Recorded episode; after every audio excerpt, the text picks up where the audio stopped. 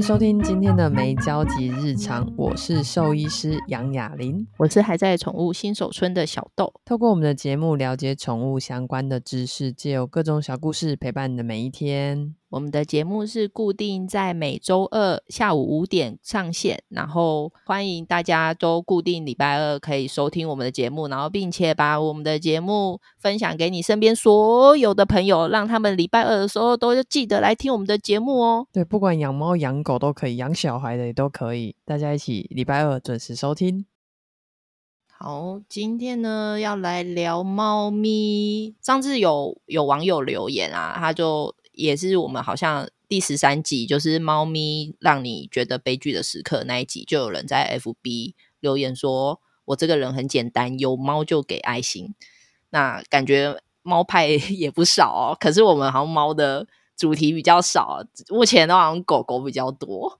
我我个人是猫派的，我自己在整理资料的时候有发现说：“哎，我都没写猫的东西耶。”对啊，然后。我这边也顺便念一些有网友的留言，回复一下。就是有一个是在第九集吧，然后是狗狗散步完不想回家，然后他就说他早上听完那一集，觉得怎么觉得听我们在说教狗狗跟他教婴儿听起来差不多，然后他觉得他应该也是一个兽医这样子，感觉因为我我也很常在节目里面讲说。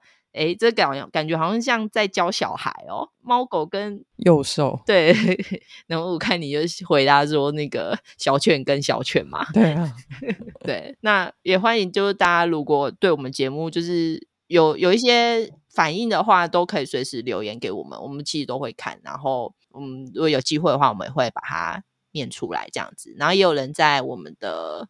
应该是 Apple Podcast 上面留言吧，他就说透过节目可以让孩子多了解养狗狗、猫猫生活跟需要注意的地方，我觉得很棒。这样，然后也谢谢他的留言，这样子，因为这些鼓励都会让我们就是觉得很开心。哎，我发现我们的客群好像是养小孩的，不是养毛孩的。对，因为我我我看一下我们后台数据，就是好像。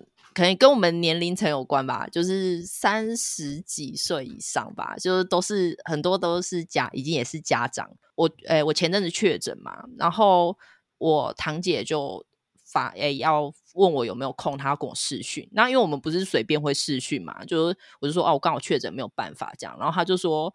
呃，有我的粉丝想要跟我视讯，就他儿子在听我们的节目，然后儿子应该应该今年要小二，小二吧，哇，这是小学生。然后他说他很喜欢我们的节目，对，所以其实我们还是有一些，只是只是他是用妈妈的 的手机听，所以年龄层是妈妈，但其实我们的客群有有到小朋友，所以我们要培养很久吗？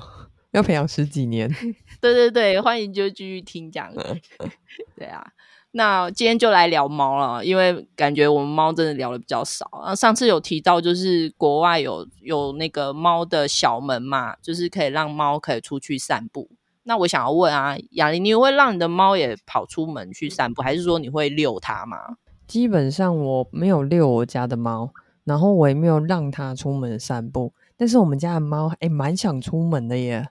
但我不确定放出去会跑去哪里。就是通常我们家有两个门，就是打开打开大门之后还有个玄关，我才打开里面的门。那我很多时候，很多时候我开门开到第二道门，我就直接走进去放包包，然后关了门，坐在沙发上看电视。之后就听到十分钟之后门口传出哀嚎声，喵喵。我想说，哈，谁啊？然后就会有人被我关在外面，但我不是故意关他的。我走进来，他就跟着我的屁股后面就走出去了。然后几分钟之后就哭腰着要进来，然后他们在玄关自己玩到很快乐。嗯，所以他就是在玄关跑来跑去而已，这样。对，然后有一次他也不小心跑出去，就是那时候家里还没有两道门，只有一道门的时候，他就真的跑出去哦。啊，重点我也没发现，然后直到。直到晚上的时候就传出来，奇怪，为什么我们家楼上一直有猫叫声呢？然后我就开始数家里的猫，然后发现少一只，然后去楼上把它领回来。它在别人家门口吵着要进去，它玩了一圈之后，它停停留在错误的门口吵着要进去。所以，所以猫没有像狗这么会认家，是不是？还是说不一定？猫的嗅觉没有狗这么好。猫的嗅觉没有狗这么好，这是为什么？就是搜救犬是狗嘛，嗯、而不是猫。就他们那个嗅觉嗅觉的那个就是接收器是有差异的，对，所以它跑错情有可原。不过猫猫真的是很喜欢往外跑，因为我常看那个就是有养猫的餐厅，然后他们都会贴一个公告，然后上面就会写说，就是请请务必要确实关门，然后开关门的时候要注意猫，就是表示那个猫它是。只要一有点缝隙，它就时不时的想要逃离室内这样子。对，这就是猫，这就是猫。然后国外研究做了九百只的家猫，然后都让那些猫带了追踪器。会让猫带追踪器的目的也很简单，就是他们想要知道这些家里的猫跑出去之后会去哪里玩。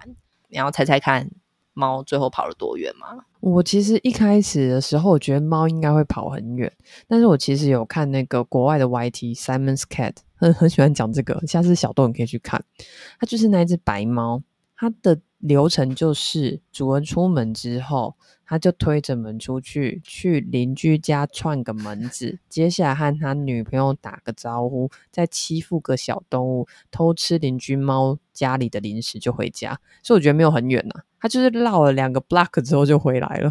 你说那个猫去跟他自己的女朋友打招呼吗？嗯，就是那个卡通上画起来像女朋友啦，就是比较女孩样的猫，然后又会有爱心，所以我个人觉得是女朋友这样子。那他被结扎了，嗯，对，所以有女朋友也没有用，哦，就是 柏拉图的爱。对对对，哦，舔舔毛嘛，抱在一起舔舔毛，咬一咬多好啊。嗯嗯。我们现在那个有小有国小生在听，说我们讲话要保守一点。哦，好的，好。然后是猫咪，两只猫咪是好朋友。对对。然后确实哦，那个追踪器后来就是发现那个猫都没有跑很远。那其实，在装上追踪器之前，事主都会以为家里的猫会跑到很远的地方去玩。那其实后来发现，大部分猫都是把时间花在自己家里的院子，或者是大概一百公尺的范围里面。那这个这个研究最后也有分析猫咪的行踪跟当地野生动物的安全，还有这些相关性。那这些研究呢，后来花了六年，然后在四个国家里面，让大概有千只的猫佩戴一周的 GPS 追踪器来了解猫咪的活动和位置。那后来研究结果显示呢，对大部分的猫来说，家里其实是它们最常待和逗留的地方。那其实后来这个研究也有发现哦，在不同国家之间，猫旅行的距离还是会有差异的哦。因为有些地方可能会比较危险，然后可能就会阻止猫远离这些安全就是区域去冒险。比起其他地区来讲的话，澳大利亚的猫的活动范围就会比较小，它们常常就会待在离家里比较近的地方。那通常如果猫是有食物跟家的话呢，它们也通常会比较满足，就待在家里这样子。那我们刚才有讲到，就是这些有时候会跑出去的这些宠物猫啊，它们其实对当地的野生动物影响很大哦。随时随着这些宠物猫的数量增加，有一些地区的一些脆弱或濒危的物种也会面临压力跟潜在危险。那我们也一直都希望可以呃针对这些来采取适当的措施哦。其实这这边我可以补充一下，就是我我一直都有在关心，就是公园生态化的议题。其实有一些就是事主会带着一些猫狗去公园里面，带狗狗去，然后又没有牵绳的话，有时候狗狗其实是会对公园里面的可能松鼠啊或什么去做追逐。那当然有一些公园的松鼠量已经很大，很，但也不能说什么死个一两只就就没关系，但是。就是这样，其实有时候会对生态造成危害。那猫的话，可能就会对鸟啊这一类的比较有兴趣。那其实从研究里面也会有提到说，就是每年大概有十四亿到三十七亿只的鸟类，或与六十九亿到两百零七亿的哺乳动物都是被猫杀死的。每年上升在猫爪下的动物，比起被车撞，还有撞到大楼，还有毒死的这些数量都来得多。那科学家表示呢，其实是流浪猫跟野生猫是最大的杀手。那这其中家猫的杀伤力也不能小觑。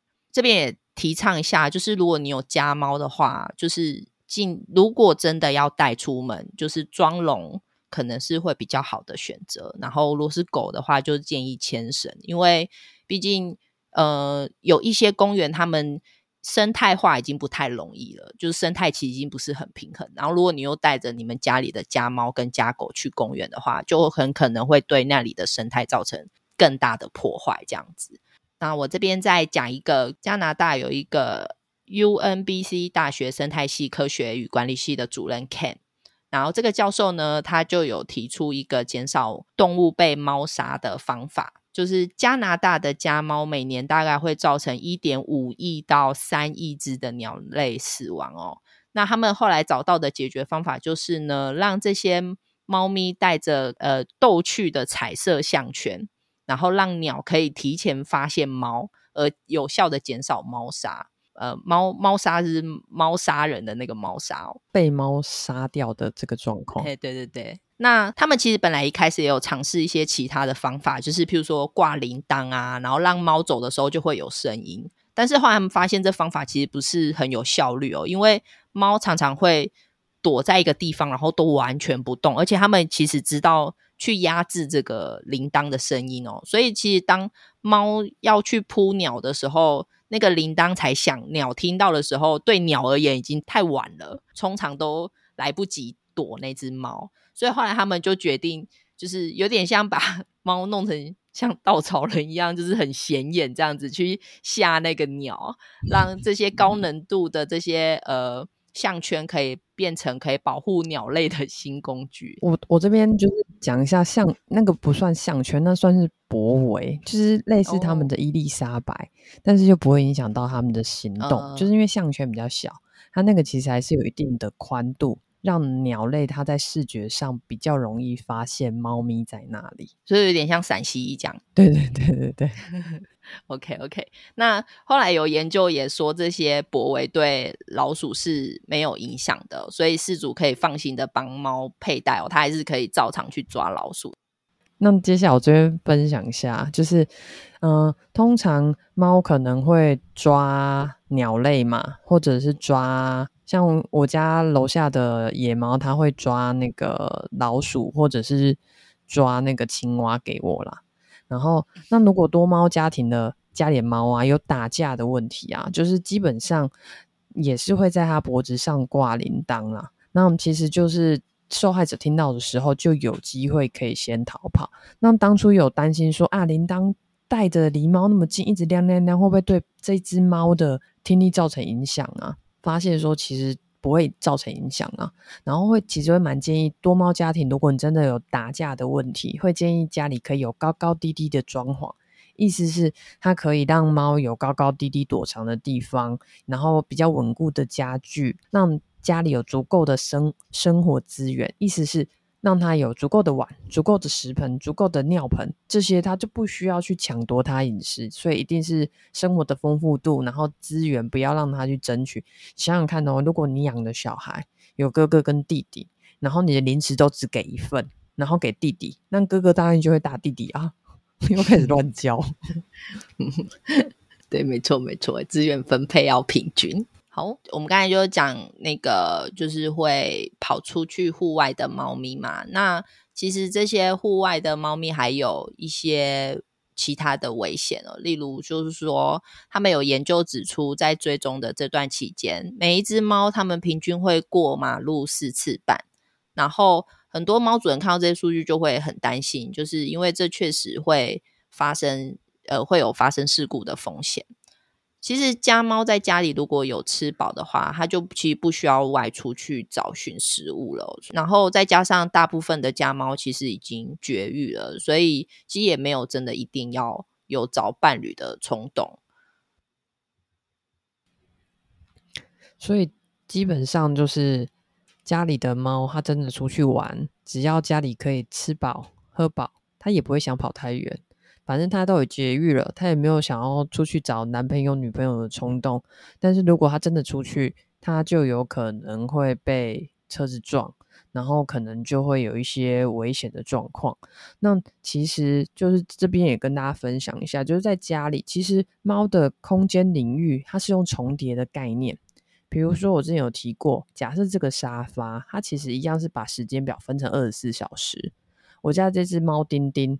他平常习惯的时间就是下午的两点到六点是他的，晚上的八点到十二点是另外一只偷偷的，另外一只猫，所以他们其实会去在同一个空间，他们会用不同的时段来共享空间，所以即使他们有观察到，就是在户外的猫，你会发现他们的 GPS 系统就是去追踪他们，他们其实地点会重叠哦，但你会想说，研究研究人员就想说，哎，这样猫会不会起冲突？就发现，哎，他们是地点重叠，但是同一个围篱上的白猫，它是十点经过；橘猫是它是下午两点才到这里，所以基本上是王不见王啦。如果我不喜欢你，我基本上就尽量避避免和你一起同留停留在同一个空间。那所以其实我觉得台湾的那个环境，呃，确实比较不适合把猫做半放养。就是不适合开那个小门让猫出去啊，因为毕竟台湾路杀的机会可能比国外都来得多，因为我们比较密集。对啊，国外平均猫才过马路四次半哦，台湾你光出去你自己上班，你请问你要经过几个红绿灯啊？对啊，而且我知道你要讲什么，等等下就讲了另外一个议题去了。对对对对对，呃。好，那你来帮我做个总结吧。今天交给你了。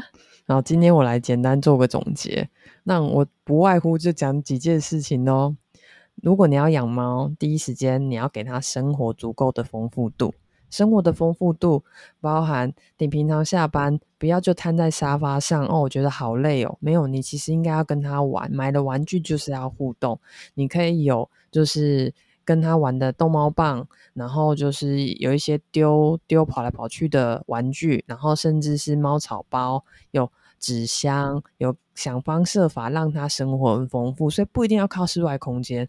不要想说哦，反正我家的猫就这么胖了，它就不想动了。没有，你就还是要让它应该要有的生活丰富度，让它在室内可以很肥美，但是心灵也是很富，心灵也是很富足的。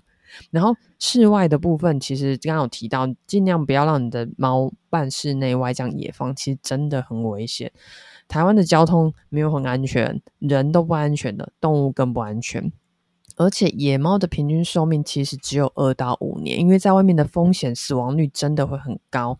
然后家猫的平均寿命基本上都是十年起跳的，所以当然待在家里还是比较安全。然后那基本上。有提到，就是只要猫到户外溜达，其实增加的死亡率不只是它自己的死亡率，也会增加野生动物的死亡率。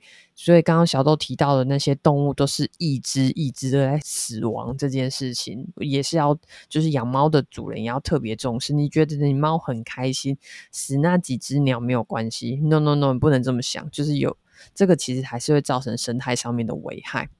然后刚刚有提到加拿大有提到说，哎，给猫咪戴彩色的脖围。那你真的要让你家的猫出去，然后你一样可以用这样子。那同时你还是要避免它去，不管是抓小鸟或追小鸟。